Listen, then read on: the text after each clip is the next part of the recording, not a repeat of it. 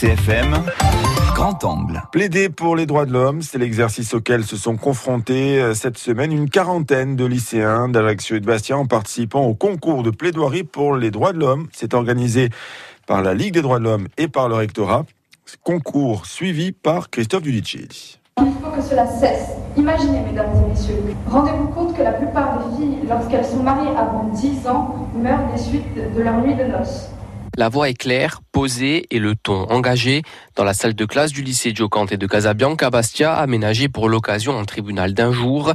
Maria, 16 ans, son texte en main fixe les membres du jury sans sourciller quand elle dénonce les mariages forcés et les viols subis par les jeunes filles. Parce que ça m'intéressait de faire une plaidoirie euh, pour voir comment c'était. Un thème dur et une plaidoirie pas facile selon elle.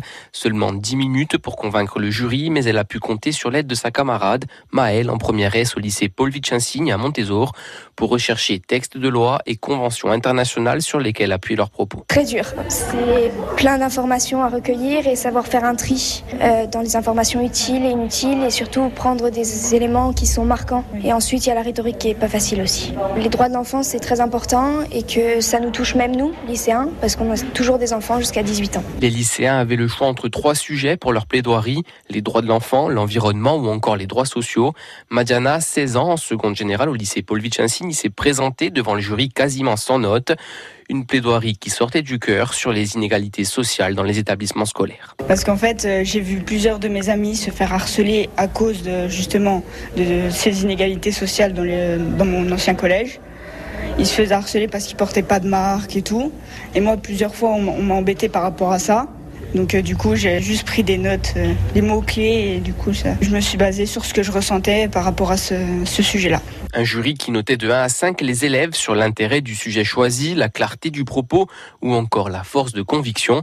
Mais pour maître Jean-Sébastien de Casalt, avocat au barreau de Bastia, des jeunes qui plaident sur les droits de l'homme, c'est déjà un pari qui est gagné. Je crois que c'est ces jeunes qui sont particulièrement méritants et pour ma part, j'ai apprécié leur contribution. Je crois qu'il faut donner la possibilité, notamment aux jeunes, de pouvoir s'exprimer sur un certain nombre de sujets, de pouvoir euh, développer leur argumentation et le faire euh, à l'oral aussi bien qu'à l'écrit. Un concours de plaidoirie qui a également des vertus pédagogiques pour Emmanuel Pagagne, enseignante au lycée Paul ainsi. Apprendre à s'exprimer euh, à l'oral, comment construire une argumentation lorsqu'on a une cause à défendre. Un concours de plaidoirie pour les droits de l'homme qui s'inscrit également dans le parcours citoyenneté des lycéens.